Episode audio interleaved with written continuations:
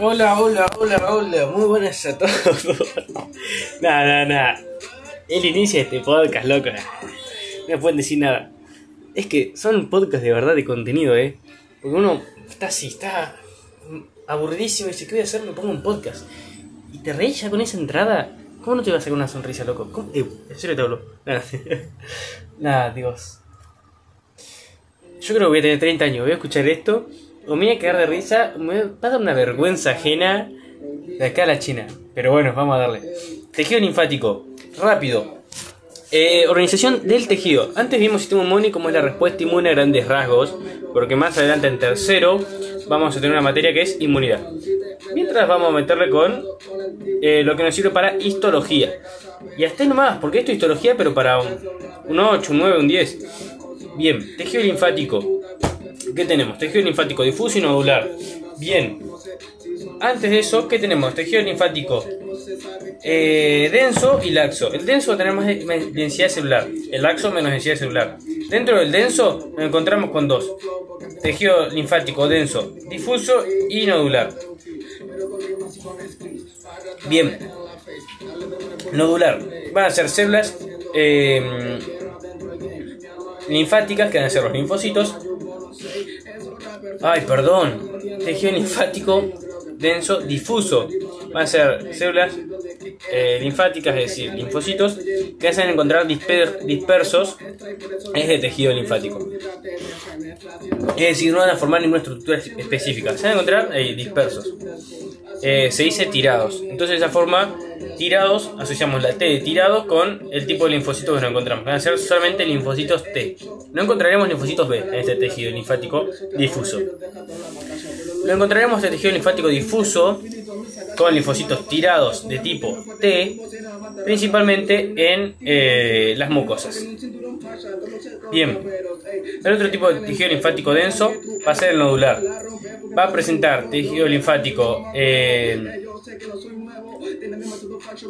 eh, con linfocitos de tipo B y van a formar, a diferencia del difuso, estructuras específicas, en específico nódulos, es decir, bolas.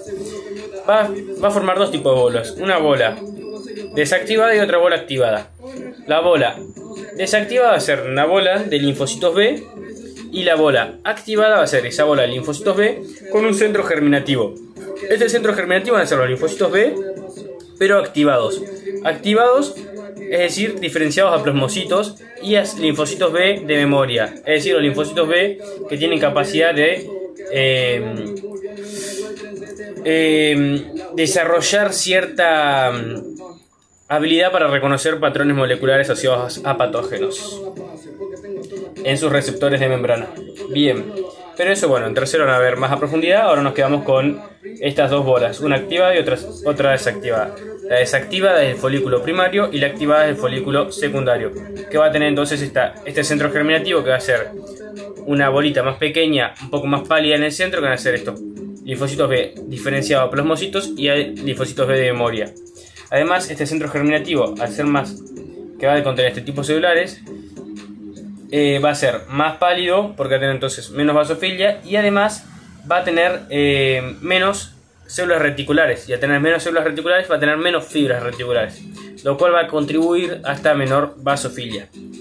Bien, ¿qué más? Por último, clasificación de órganos linfáticos. Tenemos dos tipos de clasificaciones, según su función y según su estructura.